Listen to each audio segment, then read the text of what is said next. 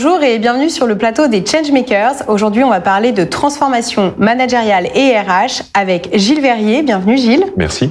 Alors Gilles, tu es fondateur du cabinet de conseil spécialisé en RH Identité RH. Euh, tu es également professeur associé à Dauphine. Tu as eu d'autres vies euh, avant puisque tu as été DRH et tu as sorti un livre justement sur les tendances RH qui s'appelle Les RH en 2030 aux éditions euh, Duno. bienvenue sur le plateau. Merci. Donc, je suis ravie d'avoir un expert parmi nous. Euh, je voudrais que tu m'expliques un petit peu euh, bah, déjà euh, ce que tu fais comme, comme conseil à tes entreprises et surtout bah, qu'est-ce qui change aujourd'hui dans le management? Mhm.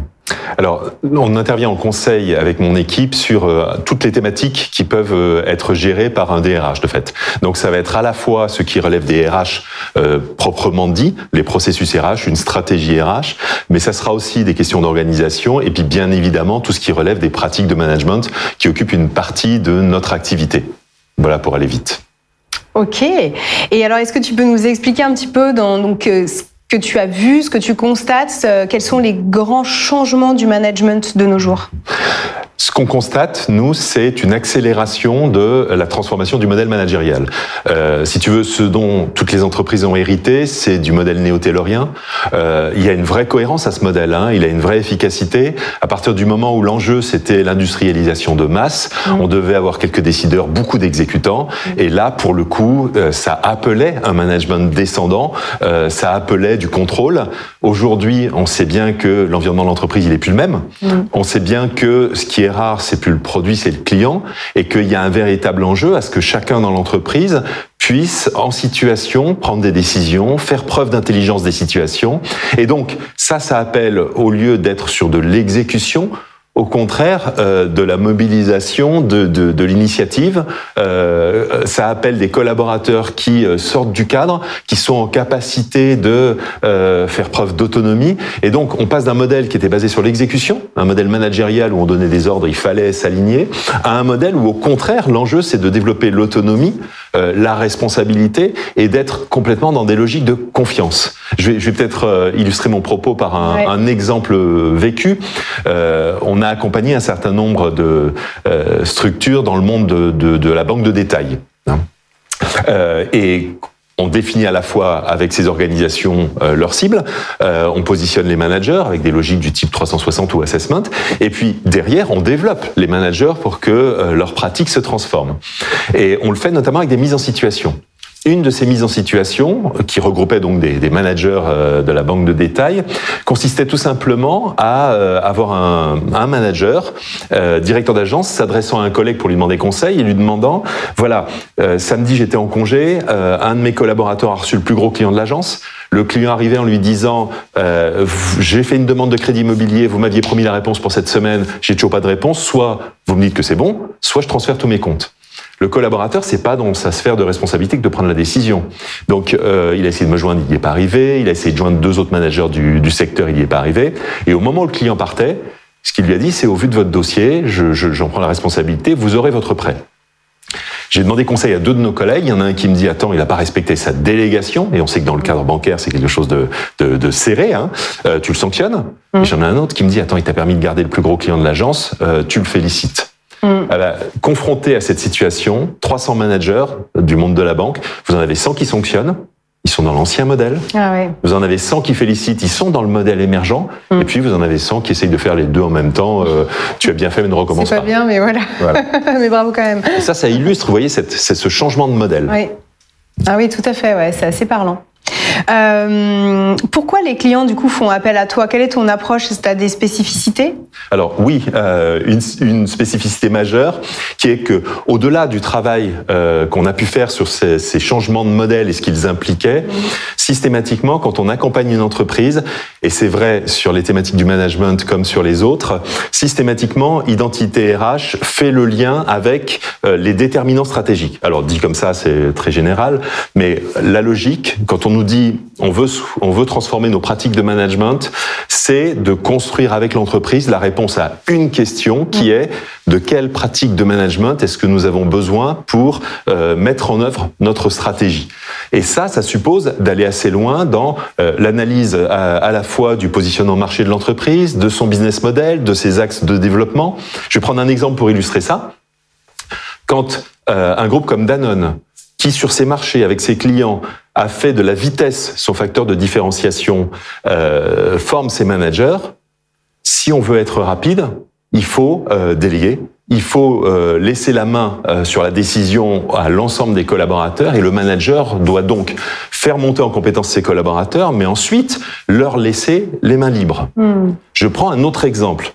Euh, celui du groupe Decathlon, Je- j'en ai été le DRH pendant plusieurs années. Je, vais te poser la bien. question parce que pour le coup, en termes de responsabilisation, euh, chez Decathlon, euh, ils sont précurseurs. Alors, oui, sauf que le modèle économique de Decathlon fait que ce qui a été construit au niveau humain, c'est un modèle dans lequel il y a un turnover choisi, Ouais. avec un renouvellement d'un tiers des effectifs tous les ans. D'accord. Moyenne d'âge de Decathlon, du groupe Decathlon, elle est à peu près stable depuis la création, et, Ah ouais. et elle est entre 25 et 30 ans. hein. D'accord. Voilà.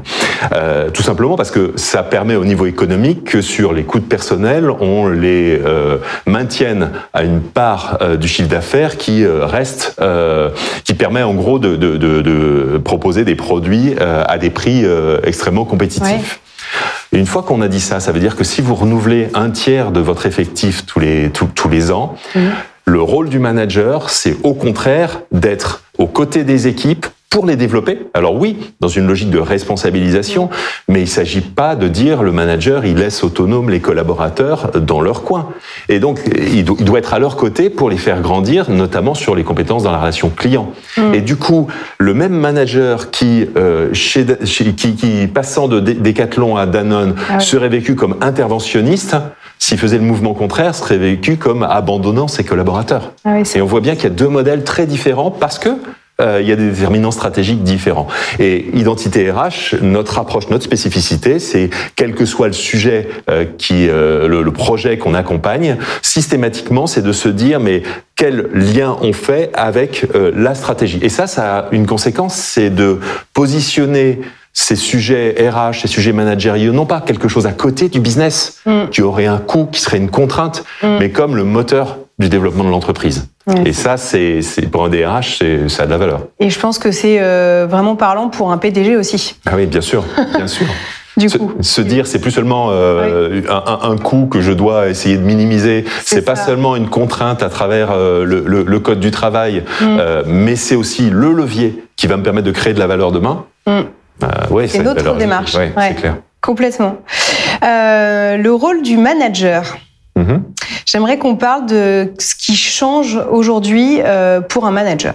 Alors je dirais qu'il y a plusieurs choses. Euh, en cohérence avec ce que je disais sur la transformation du modèle managérial, si on se dit la cible, c'est d'avoir des collaborateurs autonomes, responsabilisés, euh, qui ont la compétence pour faire sans qu'on leur tienne la main. Je dirais qu'il y a deux responsabilités pour le manager. C'est un, faire monter en compétence ses collaborateurs vers l'autonomie. Ouais. Deux, euh, être à leur disposition quand ils sont confrontés à des situations qu'ils ne savent pas gérer. Et ça, ça conduit à ce que on passe d'une situation dans laquelle le manager il avait des objectifs et il avait des ressources à sa disposition, c'était ses collaborateurs, à une situation où les collaborateurs ont une ressource à leur disposition qui est leur manager. On bascule sur la notion de euh, manager euh, ressources. Euh, ressources, euh, ouais. Exactement. Donc ça, c'est un premier élément. Euh, le deuxième élément, il est, euh, j'ai envie de dire, dans la conduite de la transformation dans l'entreprise. Euh, si le manager arrive en disant voilà le détail de ce qu'il faut changer, et maintenant euh, allez-y, mettez en œuvre, on sait bien que ça ne marche pas. Mm. A contrario, si le manager est en capacité auprès de ses équipes d'expliquer le pourquoi de la transformation ciblée et de construire avec eux, de les laisser construire les modalités de cette transformation, là, pour le coup, on a traité le sujet de l'adhésion et de la mobilisation sur cette transformation. Plus de transparence et de collaboration autour des C'est sujets. ça, c'est ça. Et pas seulement en disant euh, donnez-moi vos idées, mais en étant sur euh, voilà la cible. Maintenant, allez-y, prenez des initiatives. Ouais. Hein, euh, Rendre actif. Et ça convient à tous les collaborateurs, euh, Mhm. cette autonomie, cette, euh, ce- cette transformation du management. euh, Alors, un des arguments qui, qui est parfois entendu, alors pas automatiquement dans l'entreprise, mais dans, chez ceux qui parlent de l'entreprise, c'est mais tous les collaborateurs ne veulent pas être responsabilisés. Ce qu'il y a de certain, c'est que quand pendant 20 ans, 30 ans dans l'entreprise, on vous a expliqué ne prenez pas d'initiative, restez dans le cadre, on vous a formaté. Hein. Une fois qu'on a dit ça, on sait bien que l'aspiration à s'épanouir dans son activité professionnelle, elle est, elle va croissant depuis des années. Hein, euh, de... Exactement. Et la crise sanitaire a encore accéléré le, le, le, mouvement. À partir de là, si on est en capacité de euh, mettre en évidence ce que ça va apporter à la personne, oui, on rentre dans des logiques où euh, la dynamique elle prend. J'ajouterai un élément, c'est que euh, à la fin du 19e, le conducteur de diligence qui dit euh, moi je veux continuer à être conducteur de diligence, on peut l'entendre un temps, puis il y a un moment où il faut lui dire mais on n'a plus besoin de mm. conducteur de diligence. Et si tu veux pas changer de métier et te mm. former, il va y avoir un problème. Mm. Les collaborateurs aujourd'hui qui disent euh, moi je veux juste exécuter, je veux pas prendre d'initiative, euh, oui mais c'est plus ça dont les organisations ont besoin. Hein et ça demande certainement aussi un peu d'accompagnement et de formation des collaborateurs, parce que souvent c'est une histoire aussi de confiance, c'est-à-dire que pour prendre des initiatives ou pour porter des projets ou pour intervenir dans un groupe, il faut avoir des facultés aussi à, à, parler en public, à embarquer les gens, à ne mhm. pas avoir peur d'aller vers les autres. Mhm. Euh, ça peut être aussi un des freins. Donc est-ce que, euh, est-ce que tu penses que ça doit être, euh, enfin que ce genre de transformation doit être accompagné par des plans de formation qui vont mhm. peut-être plus sur des euh, compétences relationnelles? Alors ce changement de modèle que j'évoquais, euh, il suppose euh, une transformation culturelle de, de, de profonde, hein, mm. d'envergure. Mm. Et ça, c'est pas juste une petite initiative par-ci par-là qui va le, le, le, changer. À un moment donné, c'est le quotidien qui doit se transformer. Donc, comment on accompagne effectivement les managers et pas que les managers, hein, les, les, les, collaborateurs aussi, hein, euh, dans cette mutation? Mm. Comment euh, on les challenge sur certaines de leurs attitudes? Comment le manager qui a pris l'habitude, quand un collaborateur lui pose, la, lui pose une question, de dérouler ses réponses. Euh, allez, tu notes.